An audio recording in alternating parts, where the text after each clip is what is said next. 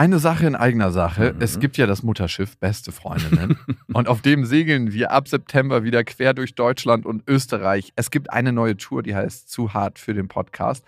Und da kommen so ein paar Inhalte rein, die wirklich zu hart sind für den Podcast. Es gibt sehr viel Interaktion mit euch. Es wird ein Riesenspaß. Es ist immer wahnsinnig lustig, was uns die Leute danach spiegeln. Man hat einfach einen saugeilen Abend. Also wir zumindest. Wir zumindest und hoffentlich auch alle anderen. Wir hatten auch letztes Mal die Erfahrung gemacht, dass beste Vaterfreudenhörer bei der Tour waren und auch sehr viel Spaß hatten. Ja, unbedingt. Und unbedingt. irritiert waren, was wir hier überhaupt machen. ja, ganz Freunde. genau. Es gibt ja Leute, die hören beste Vaterfreunde, die kennen beste Freundinnen nicht. Mhm. Und es wird eine gesunde Mischung. Also sowohl beste Freundinnen als auch beste Vaterfreundenhörer werden abgeholt. Und ihr könnt euch jetzt die Karten sichern. Die Infos findet ihr in den Shownotes und die Karten gibt es auf bestefreundinnen.de. Und es gibt nicht so viele. Also falls ihr überlegt, macht's lieber jetzt. Eins, zwei, drei. Ich habe, ich habe lieb.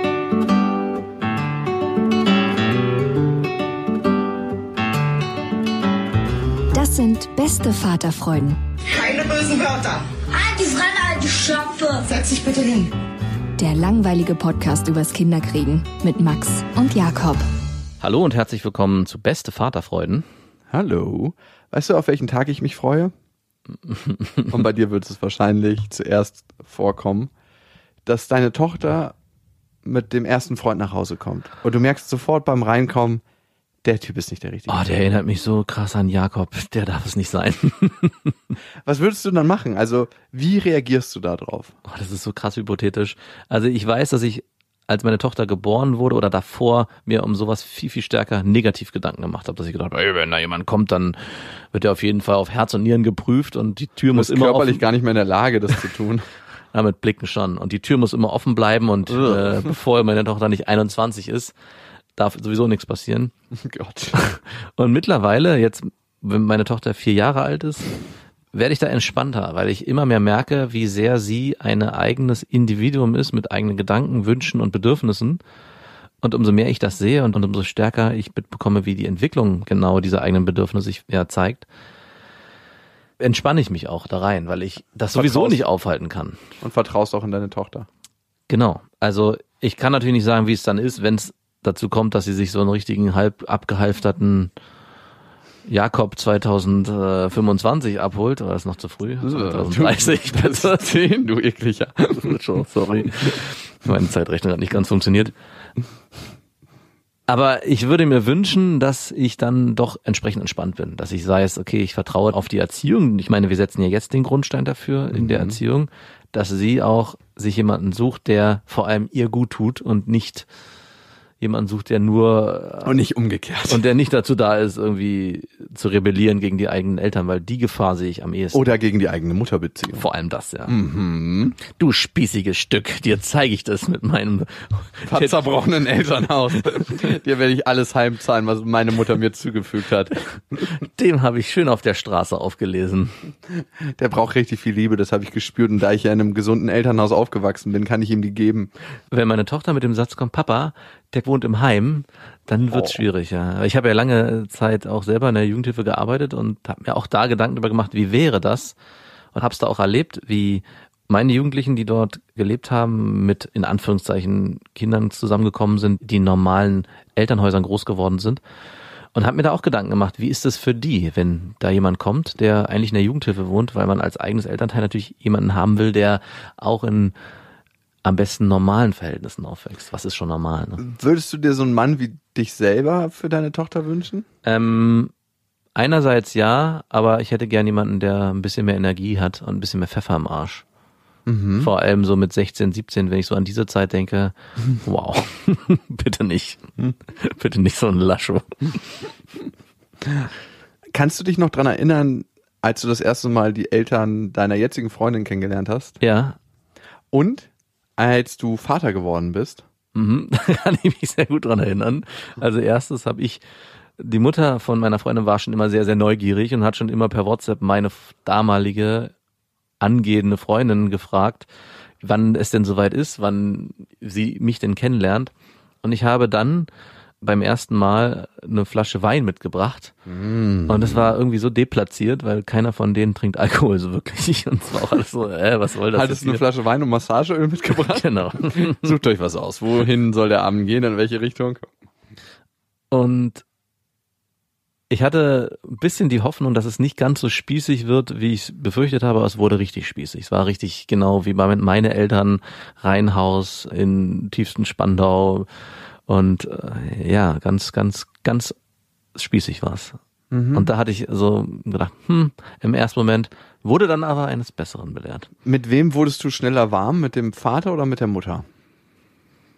Mm, Mit dem Vater erstmal, weil der jemand ist, der ziemlich offen ist und gut Smalltalken kann und man mit dem schnell so eine lockere, leichte Gesprächsebene hat. Speaking of, ziemlich offen. Denkst du, dein Schwiegervater und deine Schwiegermutter hatten jemals Analsex? Und wenn, praktizieren sie das noch? Äh, ich glaube, darüber will ich mir keine Gedanken machen. Aber wenn du es jetzt mal hypothetisch machen würdest. Darüber will ich mir keine Gedanken machen. Ja oder nein? Ich wurde nicht in einer Patchwork-Familie, wo du bei, bei, Ja, bei, aber jetzt ja oder bei nein? euch ist freie Liebe und so alles noch möglich. Ja, aber es hat doch nichts mit freier Liebe zu tun. Jetzt ja oder nein? Nein, Wirklich nicht? Mal abgerutscht? das bestimmt, ja. Ganz ehrlich, 45 Jahre Sex, natürlich bist du noch mal abgerutscht. Da rutscht jeder mal mindestens einmal ab. Und er so, das gefällt mir eigentlich ganz gut hier hinten. Raus aus meinem Schornstein. Und wo wir schon bei der Frage sind, glaubst du, deine Eltern machen das? Mm. Es ist so schwer, weil Die sind ja richtige Sparfüchse, vielleicht eine Weile, weil sie einfach Verhütung sparen wollten. Nee, das, ich glaube nicht. Also ich weiß halt nicht so richtig, in der Nachkriegszeit war da sowas überhaupt erlaubt.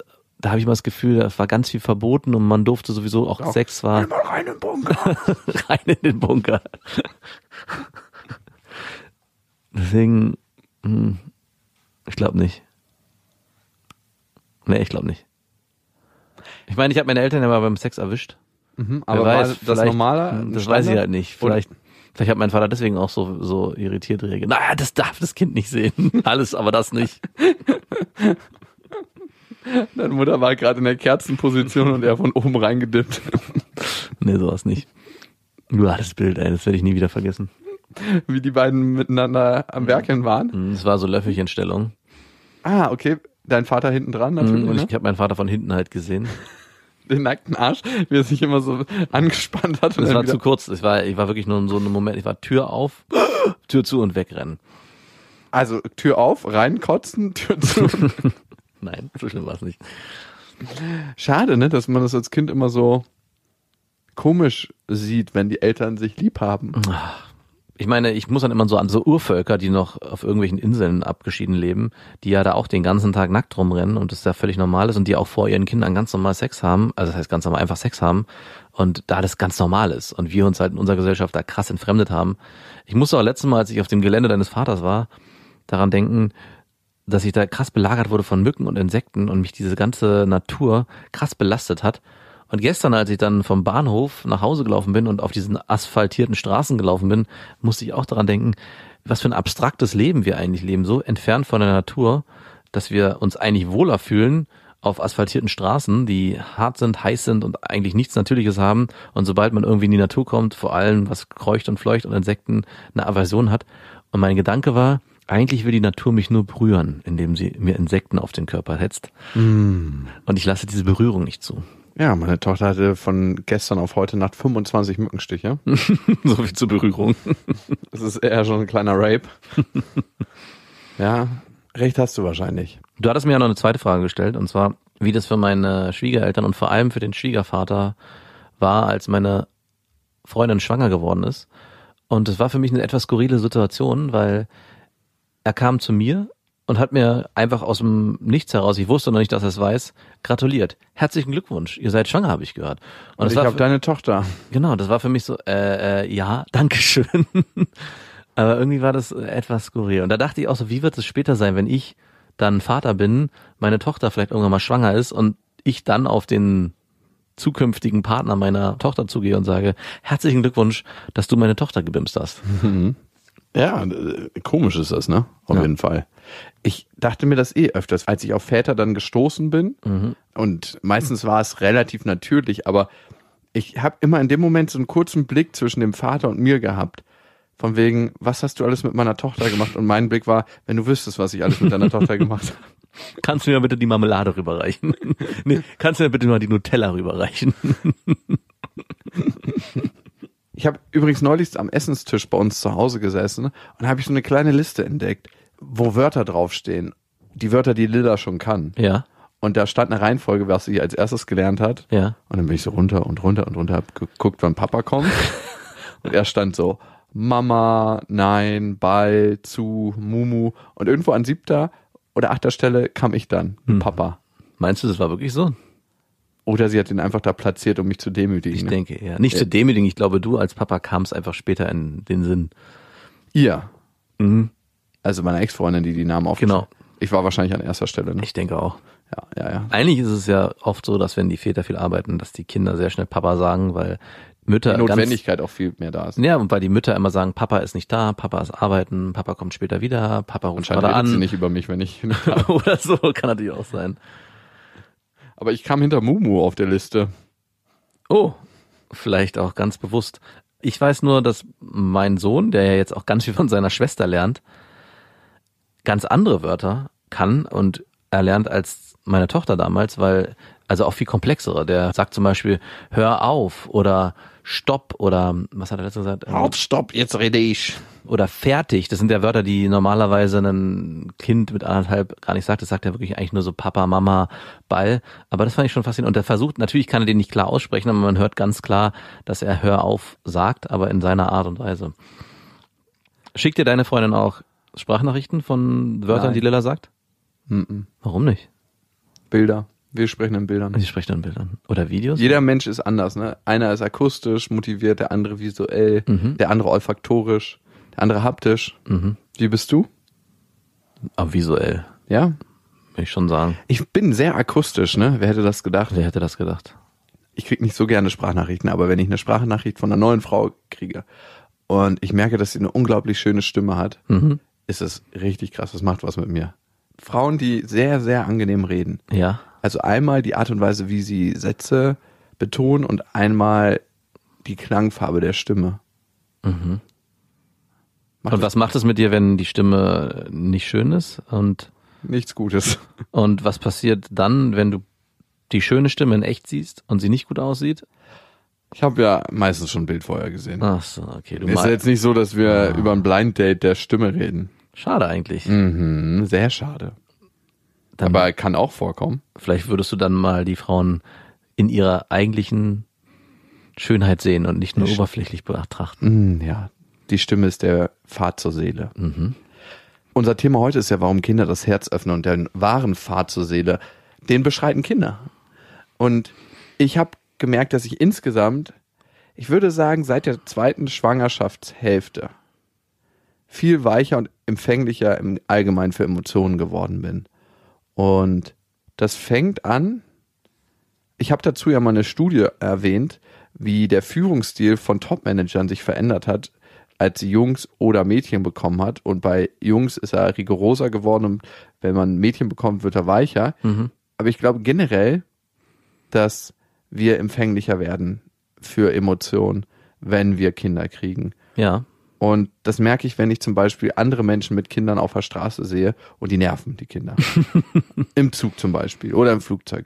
Habe ich dafür viel mehr Verständnis Ja. und empfinde das sowohl für das Kind mit als auch für ja, den Erwachsenen, der gerade in der Stresssituation ist, sein Kind zu beruhigen und in der Stresssituation mich selber stresst es und in der Stresssituation alle anderen im Flugzeug stresst es auch. Aber nur bis zu einem bestimmten Punkt, beziehungsweise, wenn ich dem Elternteil oder den Eltern andichten kann, dass sie in ihrer Erziehung nicht Verkackt entsprechend haben. genau verkackt haben oder konsequent sind, dann werde ich wütend. Also wenn es Situationen gibt, die man nicht beeinflussen kann, dann bin ich voll bei dir. Wenn das Kind einfach reagiert, wie Kinder reagieren in neuen Phasen und alle gelangweilt sind, dann schreien, meckern und was auch immer. Aber wenn so ein richtig nerviges Kind einfach nicht pariert, Dann, Dann, äh, zittert- ich, ich dann am beißt du schon die Hand in, in deiner Hose. Ja, würde ich am liebsten übergehen, können Sie mal bitte Ihr Kind entsprechend besser erziehen, bevor Sie das nächste Mal wieder Zug fahren und nicht andere Leute belästigen. Dankeschön. Das war's doch schon, was ich Ihnen Positives auf den Weg mitgeben wollte. Bis dahin. Wir wünschen dir was. Geht es dir nicht so? Bist du da vollkommen Nein, verständnisvoll? natürlich nicht. Wenn es so ein richtig nerviges Terrorkind ist, Ja. dann will ich einen Kabelbinder nehmen und das an den Sitz festmachen. Genau. Und dann irgendwie Socken im Mund, dass es einfach ruhig ist. Acht Stunden Zugfahrt. Ja, sieben vielleicht. Nein, aber in der Regel war ich früher einfach so, oh nee, das ist ein Kind. Ja, Also sobald ich geflogen bin oder sobald ich im Zug saß, oh nee, hier sind Kinder. ja, Also ich mochte Kinder schon immer, aber ich wollte Kinder nicht in meiner Nähe haben, schon gar nicht, wenn ich reise. natürlich. Und natürlich ist es jetzt nicht so, dass ich mir denke, jawohl, ein Kind sitzt genau hinter mir und piekst mir alle sechs Sekunden den Kopf. Aber ich habe mehr Verständnis für dieses kleine Wesen, was die Welt entdeckt und das auf seine ganz individuelle Art und Weise macht. ja, Und sobald Kinder vorbeilaufen, bin ich auch immer so im Kontaktaufnahmemodus. ja. Nicht bei allen jetzt, ne, aber viel mehr als früher. Ich habe Kinder überhaupt nicht wahrgenommen. Nee, ich auch nicht. Und jetzt, wo ich eigene Kinder habe, nehme ich sie wahr. Also wenn sie in irgendeiner Weise im Straßenverkehr auftauchen, auf Spielplätzen sind oder an einem vorbeilaufen. Und man sieht auch die Blicke von Kindern viel mehr und wie sie Mhm. beobachten. Was mir auch auffällt, ist, dass gerade auch im Zug oder so, dass ich auch mit den Eltern schneller ins Gespräch komme natürlich, dass ich mich Mit auch für Sachen, du? Mhm. was ich mich natürlich auch für Sachen interessiere, die mich früher niemals interessiert hatten. Wie alt ist er und wo geht's denn hin? Was macht die denn? Wo bla bla bla. Also dieser ganze Schwangeren Frauen so die Hand auf den Bauch. Genau. Wie viel oh, sind sie wie denn? lange ist es denn noch? Können Sie bitte Ihre Hand von meinem Bauch nehmen? Wieso? Sie sind doch schwanger, das ist doch erlaubt, das wollen sie doch. ich wollte ihm nur ein bisschen Energie dem ungeborenen Kind rüberschicken. Positive Energie. Okay, aber ich muss sie jetzt wieder rausziehen, wo sie mich bitten. und was ich auch merke, ist, dass ich viel empfänglicher werde zwischen Situationen zwischen Eltern und Kindern, die in irgendeiner Weise emotional sind. Damit meine ich in den meisten Fällen nicht Filme, aber im Internet gibt es ja immer wieder Videos, wo in irgendeiner Weise eine Emotionalität geteilt wird. Das Ja. ich habe ein ganz, ganz witziges Video gesehen zwischen einem Comedian und seinem Sohn. Und der Sohn konnte noch nicht reden, aber der war so am Lallen und hat das auch sehr, sehr stark gemacht. Das macht meine Tochter auch sehr stark, dass er irgendwelche Wörter erfindet und die dann einfach sagt. Und er hat so getan, als ob er ihn perfekt versteht und hat dann immer politisch drauf geantwortet. Ja, aber meinst du nicht, man könnte die Plastikkrise und die Plastikverschmutzung auch in irgendeiner Weise anders regeln? und hat eine richtig geile Debatte mit ihm geführt und es war halt so, als ob der Sohn dann immer wieder antwortet und sowas erfreut mich viel, viel mehr. Oder wenn emotionale Sachen zwischen den Eltern passieren, also emotional in Sachen Vertrauen und Anerkennung, das Mhm. ist richtig krass. Ja. Ich habe letztens eine Frau getroffen und die hat unglaublich positiv über ihren Vater geredet. Und ich dachte mir, während sie das gemacht hat, wow, zwei, drei Sachen würden mich schon akut nerven an deinem Vater. Mhm. Zum Beispiel, dass er ein krasser Besserwisser ist. Aber ich habe mir das verklemmt, weil ich dachte, A, wer bin ich, um über deinen Vater zu urteilen? Ja. Und B, dachte ich mir, schön wäre es, wenn meine Tochter irgendwann auch mal so in höchsten Tönen über mich redet, so und so liebevoll und einfach so anerkennend und wertschätzend. Und nicht einfach nur sagt, auf die Frage, wie denn dein Vater so ist, Papa? Abwesend. nicht da. Sehr, sehr abwesend. Also gerade das mit der Abwesenheit ist eine Sache, die mir in letzter Zeit auch immer mehr im Kopf rumspukt, wenn ich erlebe, dass mein Sohn morgens, wenn er wach wird und ich sage, okay, ich würde ihn jetzt gerne aus dem Bett nehmen, um auch vielleicht meine Freundin zu entlasten, mich händisch wegschiebt und anfängt zu weinen und mir signalisiert, er will nicht, dass ich ihn rausnehme. Er will aufstehen, er will nicht mehr im Bett liegen bleiben, aber er möchte nicht, dass ich ihn rausnehme. Da bleibt er lieber am Bett liegen. Und dann bleibt er lieber im Bett liegen, wirklich. Und wenn ich ihn nehme, ist es ein krasser Kampf und Geschrei. Und da denke ich mir schon so, wow, ich möchte eigentlich mehr anwesend sein und mehr präsent sein, damit das nicht mehr passiert, damit nicht Mama so die Allheilige ist, die für alles irgendwie herhalten muss. Und wie erzeugst du das ganz einfach? Hm, weiß Mama nicht. hat sich ein Bein gebrochen. Mama kann heute nicht. Mama hat Aua am Bein. Wann Mama kommt Mama- gestolpert. Wann kommt Mama wieder? Weiß kein Mensch. Oh, oh, wir haben jetzt noch einen Kreuzbandriss festgestellt. Der hat sich ganz übel verdreht. Und aus dem Keller hört man es nur klopfen und was ist das? Wir spielen mit Mama heute Verstecken.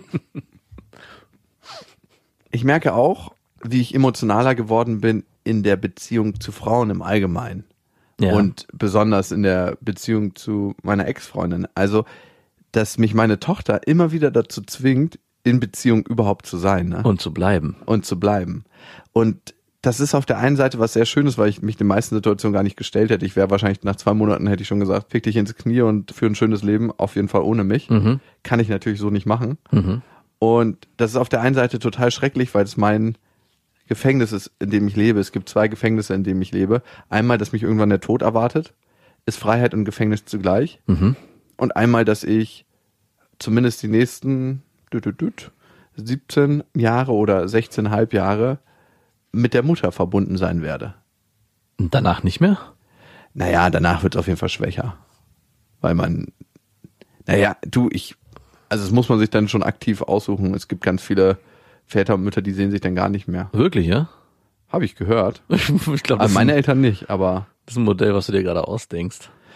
ja, also ich glaube, man wird auch mit der Altersweisheit dann ein bisschen ruhiger werden. Das wird schon alles klappen. Also es würde ja bedeuten, dass man dann zum Beispiel an Feiertagen und so dann das alles trennt. Aber Nein, also wäre jetzt auch nicht mein Modell, müssen wir jetzt auch nicht. Also ich fände das in Ordnung, wenn man das zusammen feiert. Aber diese Beziehung, die ich eingehen muss, es ist schön und ekelhaft zugleich, dass sie diesem Zwang unterliegt und mich zur Herzöffnung zwingt. mhm. Also mich dazu zwingt, in Beziehung zu gehen, wo ich mich schon längst rausgezogen hätte normalerweise. ja. Kennst du es nicht mit deiner Freundin? Also, das ist ja immer die große Frage am Ende, ne? Wenn die Kinder nicht wären. ja, aber die ist nicht so präsent. Also ich glaube nicht so präsent wie bei dir. Ich hoffe. Nee, überhaupt nicht eigentlich, weil für mich ist es das Gesamtkonstrukt aus Freundinnen und Kinder. Es ist nicht losgelöst von, wie wäre meine Beziehung zu meiner Freundin, wenn die Kinder nicht wären. Also Kommt noch in 18 Jahren. in 18 Jahren vielleicht. Aber zurzeit ist es eher so, dass es alles zusammengehört und ineinander verwoben ist. Und das fühlt sich auch gut und richtig an. Also das ist auch was, was ich sehr genieße, das Gefühl zu haben, wir sind beide füreinander da, für die Kinder da und die Kinder sind auch in gewisser Form für uns da. Und äh, Wenn ihr alt und gebrechlich werdet. Nein, so sehe ich das nicht. Ja, wie wenn du es gerade sagst, in dieser Gedankenwelt, in der du dich bewegen musst, aufgrund der Konstellation, die du lebst, dass du halt dir vielleicht auch stärker die Frage stellst, wie wäre das, wenn, die muss ich mir in meinem Alltag und in meinem Leben derzeit nicht so oder überhaupt gar nicht stellen, weil das System sich von allen Seiten gegenseitig befruchtet und es gar kein, ja, es gar nicht die Situation aufkommt zu sagen, ey, wie wäre das ohne? Also das wäre ja auch ziemlich abstrakt. Ganz im Gegenteil, es ist sogar dadurch, dass ich schon spüre, ein drittes Kind wäre für mich auch kein Problem, wenn, wie gesagt, die ersten zwei Jahre nicht wären. Von dem Gefühl und von der Einstellung her würde es super gut passen, aber von der Anstrengung möchte ich es gerade nicht. Aber das zeigt mir eigentlich, dass meine Gefühle stark genug sind, sowohl für meine Freundin als auch für die ganze Familienkonstellation. Das ist eher ein, wie wäre es mit noch mehr und nicht mit, wie wäre es mit weniger. Mehr geht immer. Obwohl ich drei Kinder schon hart finde. Also drei Kinder ist so eine Schallgrenze, da überschreitet man was. Bei zweien ist alles überschaubar, aber drei ist so. Ich habe drei Geschwister. ja, also vier ist sowieso. Also ich glaube, ab drei kannst du noch sagen, vier, fünf, sechs Das ist spielt egal. auch alles gar keine Rolle mehr. Nee. Unser Landarzt. Genau. Jetzt spielt es keine Rolle mehr. Einfach nur noch laufen halten. Wenn Zeugungssex Routine wird. Ja. Merkst du generell, dass du emotional weicher geworden bist, seitdem du Kinder hast? Einerseits ja, auf jeden Fall. Andererseits muss ich sagen, ist es sogar manchmal andersrum, dass ich emotional härter geworden bin, seitdem ich Kinder habe, dass ich die Emotionen von anderen nur noch bedingt zulasse, beziehungsweise gar nicht mich mehr so reinversetzen will in die Gedankenwelt und Emotionswelt von anderen Erwachsenen, weil mich eigentlich nur noch die Emotionswelt meiner eigenen Kinder interessiert. Also Und du brauchst alle Kraft für zu Hause. und ich brauche alle Kraft für zu Hause, aber das steht im krassen Widerspruch, wie ich war, bevor ich Kinder hatte. Weil da war es mir sehr, sehr wichtig, immer alle Menschen zu spüren und immer auch zu wissen, wie geht es dir emotional. Auch wenn wir nur oberflächlich sprechen, wollte ich wissen, was bei dir los ist und welche Baustellen du gerade in deinem Leben hast. Und da merke ich schon, dass ich da ja sehr kühl geworden bin und mir das auch gut tut. Also ich muss mich nicht immer mit allen Menschen und allen Themen belasten, sondern denke mir, ja, meine Themen reichen mir und sind auch, füllen mich so sehr aus, sowie positiv als auch negativ, dass ich mich gar nicht mehr so in die Gefühlswelt anderer hineinversetzen will. Aber ich habe auch wie du bei so komischen Videos, und das macht mich eher nachdenklich, warum dann bei solchen Sachen ein emotionaler Ausbruch geschieht, aber wenn ich dann irgendwie live höre im Freundes- oder Bekanntenkreis, dass da was Schweres vorgefallen ist oder dass einem nicht gut geht, dass mich das eher kühl lässt. Jeder bei sich. Jeder bitte bei sich. Ich führe meine Freundschaft jetzt mit meinen Kindern und nicht mehr mit anderen Menschen. Es ist nicht Freundschaft. Es geht schon so um die emotionale Gefühlswelt. Wie sehr beeinflusst mich Leid und Wohl von anderen Menschen. Gar nicht. Nicht mehr so stark, nein. Wow. Auch wenn ich da mehr Zugang zu hätte, ich ihn kanalisiere wenn woanders hin, nämlich auf meine Familie. Schön, dass es dich noch gibt. Anderen Menschen ist Leid widerfahren. so? Vielleicht eher so, dass hm, also das Leben mit Kindern ist so positiv und so mit so viel Glück beseelt. Also alleine, wie viel man am Tag lacht aus innerstem Herzen, weil die Situation eigentlich skurril ist, nur weil mein Sohn lacht, wenn ich ihn kitzel und man lacht sich so gegenseitig an und es ist, entsteht was Neues, dass mich eigentlich die eben negativen Geschichten von anderen Menschen gar nicht mehr so so berühren. Also dass ich das, Hm, das ist ein wie so eine, Schutzschild. ja, es ist nicht unbedingt ein Schutzschild, sondern es ist so viel positives Weiches davor, dass es einfach nur aufgesogen wird und dann verpufft. Das Wie die Atmosphäre der Erde. ich habe so meinen eigenen Klimawandel geschaffen. Uiuiuiui. Ich beobachte das mal weiter mit der Herzöffnung von Kindern und bei Kindern, durch Kinder. Wir dokumentieren ja unser Leben nicht nur akustisch, sondern auch in Bildern, nämlich auf Instagram. Also wenn ihr das Ganze visuell erfahren wollt, ohne Gesichter, dann sind wir auf Instagram für euch am Start mit Beste Vaterfreuden und natürlich auf dieser Spotify und iTunes. Da könnt ihr uns abonnieren und auch gerne eine Bewertung hinterlassen. Das hat getan unter anderem Wetter prima. Es ist wieder sehr lustig, euch zu hören. Lätzchen oder nackter Oberkörper, wer setzt seinen Willen durch? Meine Idee wäre, auf Erwachsenenebene zwei Möglichkeiten anzubieten und das Kind entscheiden zu lassen. Dann sind alle zufrieden. Wow, wenn wir dahin kommen, immer zwei Möglichkeiten schaffen, jeder darf eine Möglichkeit, jedes Elternteil vorschlagen und dann lässt man das Kind entscheiden. Das ist der Anfang vom Ausspielen. Es könnte alles so einfach sein. Ich sage nur, beides haben wir probiert. Was macht man in der Variante 3, wenn das Kind beides nicht will? Hm, spannend. Und ihr könnt uns natürlich schreiben an beste at bestefreundinnen.de mit dem Betreff Vaterfreuden. Und das hat getan der Main. Wir erwarten gerade unser zweites Kind. Ich wollte eigentlich nur ein Kind haben und meine Frau wollte schon immer mindestens zwei. Sie hat mich dann aber überzeugt, dass es schon schöner ist, wenn unser Sohn nicht als Einzelkind aufwächst und es ja auch einfacher wird, sobald die sich miteinander beschäftigen. Recht hat sie. Ich habe dann gesagt, dass die aber nicht so weit auseinander sein sollen und daher erwarten wir unseren zweiten Sohn nun im September. Unser erster Sohn ist ja zwei Jahre und drei Monate alt. Irgendwann erwähnte ich, dass ich nach der Geburt des zweiten Kindes ja eine Vasektomie durchführen lassen kann. Dann sind wir sicher und sie braucht nie wieder die Pille zu nehmen. Kann man zumindest nicht bei mir. Was ja auch nur gut sein kann. Meine Frau war überraschend entsetzt, konnte nicht verstehen, wie ich sowas machen kann. Ich bin 31 Jahre, Kinderplanung ist abgeschlossen, da war das für mich sehr vernünftig. Sie argumentierte dann, dass es mir ja wie meinem Vater ergehen könnte. Dieser hat vor 15 Jahren eine neue Frau geheiratet. Er hat zwei Kinder und sie hatte auch schon eins. Und die hätten auch noch gerne eins zusammen gehabt. Viel zu spät, wenn ihr mich fragt. Da frage ich mich, warum sie sich über eine eventuelle spätere Partnerschaft von mir sorgen. Was sagt ihr zu dem Thema Schnippeln, wenn man durch ist mit der Planung? Liebe Grüße, euer Main. Also ganz kurz, habe ich das richtig verstanden? Deine Freundin oder Frau plant für dich schon die neue Partnerschaft und Patchwork-Familie mit einer neuen Frau. Hm. Sie weiß, dass du nach dem Vorbild deines Vaters leben wirst eines Tages. Aber ich glaube, da geht es gar nicht um eine zukünftige Frau, sondern vielleicht, dass die Möglichkeit besteht, noch ein drittes Kind zu bekommen. Hm, Wer hätte das gedacht? Mhm. Also da würde ich Sie ganz konkret mal drauf ansprechen, ob sie sich noch vorstellen könnte, ein drittes Kind zu kriegen und wie du das am besten herausfindest, ist durch eine kleine Falle und durch einen kleinen Trick. Den würde ich nicht empfehlen anzuwenden, aber ich sage ihn trotzdem mal. den musst du ein bisschen aufbauen, den Trick. Und zwar redest du immer mehr von einem Kumpel, einen guten, der drei Kinder hat.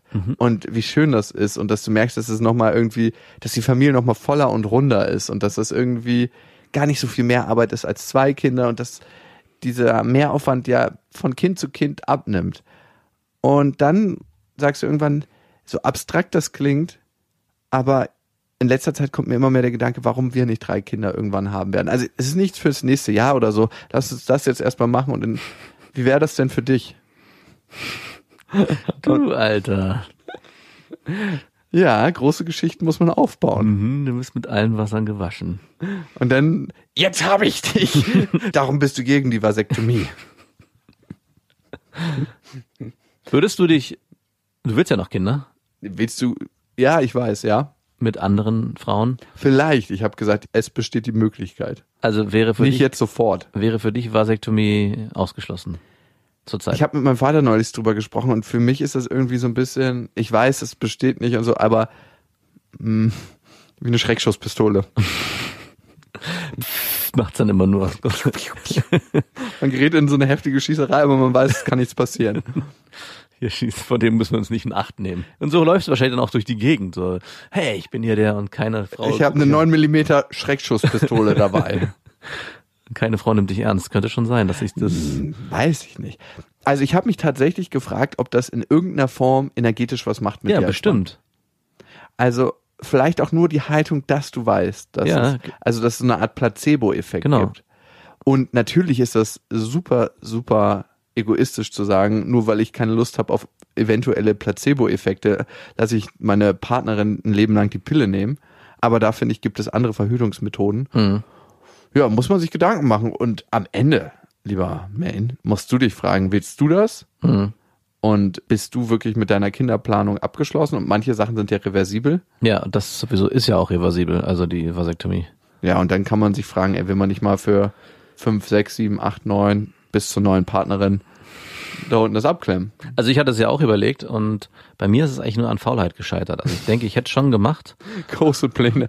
Und ich meine, es ist trotzdem immer noch ein operativer Eingriff. Auch wenn der ganz klein und minimal ist, musst du trotzdem ins Krankenhaus und da unten rumschnippeln lassen. Und das war eigentlich für mich so der, der größte Widerstand, weil sich freiwillig sowas zu unterziehen, ist für mich einfach, ja, da gehört so viel dazu. Es ist halt nicht nur einfach, ich gehe zu meinem Hausarzt und der zieht mir kurz die Hose runter und dann macht Bläst er, dir bläst mir ein und dann, oder gibt mir eine Tablette. So ist es eben nicht. Es ist halt schon ein Eingriff mit, glaube ich, Vollnarkose? Ich glaube, Vermute ist schon. Mhm. Und Örtliche, glaube ich, ist es. weiß ich nicht. Betäubung. Ich Aber hoffe- weiß ich auch nicht. Ich hoffe nicht. Und das war für mich, ist eigentlich der größte Widerstand, der bei mir entsteht. Und jetzt mittlerweile könnte ich mir vielleicht auch noch ein drittes vorstellen, aber es soll eigentlich nicht sein, aber trotzdem ist es so vage. Von daher spielt es für mich jetzt keine Rolle. Trotzdem hätte ich es auf jeden Fall gemacht, wenn ich für mich entscheiden würde, das war's. Und so solltest du auch an die Sache rangehen. Also wenn du für dich sagst, das ist mein Körper und ich möchte nicht mehr, glaube ich schon, dass man als Mann sagen kann, ich mache diesen Eingriff, damit wir keine Kinder mehr bekommen. Also ich finde, das ist im Gegensatz zu Kinder bekommen keine gemeinsame Entscheidung. Wenn es darum geht, dass man als Paar entscheidet, wollen wir ein Kind bekommen, ist das eine Entscheidung, die definitiv beide treffen müssen. Da kann ich die Frau sagen, so, ich setze jetzt mal heimlich die Pille ab. Aber wenn man schon in der Familienplanung fortgeschritten ist und der Wunsch der einen Person so groß ist, weiterhin Kinder zu bekommen, aber der andere definitiv sagt, nein, ich möchte keine weiteren Kinder mehr bekommen, finde ich, dass man auch egoistisch sein darf und sagen kann, ich lasse mich hier beschneiden. Und auch eine Frau kann ja sagen, sie macht einen Eingriff, damit sie keine Kinder mehr bekommt. Also darf man da meiner Meinung nach egoistisch handeln. Ich habe nur noch eine Frage zur Vasektomie, ne? Mhm. Wäre die bei dir eigentlich günstiger, weil du noch eine hast? Stimmt. Jetzt zum halben Preis. Wenn du diese Frage irgendwann jemand stellen solltest, ne? Ich weiß, sie ist anatomisch nicht korrekt. Dann möchte ich gerne dabei sein. Oder dass du so unterm Tisch filmst, dass man zumindest die Beine vom Arzt sieht, wie sie kurz zusammenzucken. Ich meine, das ist ein halber Arbeitsansatz und die Arbeitskraft ist das teuerste an dem Ganzen. Wenn du abspritzt, ne, wie viel Samenflüssigkeit hast du? Hast du denn weniger als Also das weiß ich ja nicht mehr, weil es ist ja damals, ich weiß gar nicht, ob ich masturbiert. Schon eine interessante Frage. Habe ich mit zwei Hoden jemals masturbiert? Weiß ich gar nicht. Weil es ist ja mit zwölf du fährst die ganze Zeit schon auf einem Kolben? Ja. Und meine Urologin hat damals gesagt, das macht keinen Unterschied, die Samen. Schmeckt genauso. genau, sie hat probiert. Das ist ein Eineiger. Ob man das rausschmecken kann. Ne? Wetten, das gibt's ja nicht mehr.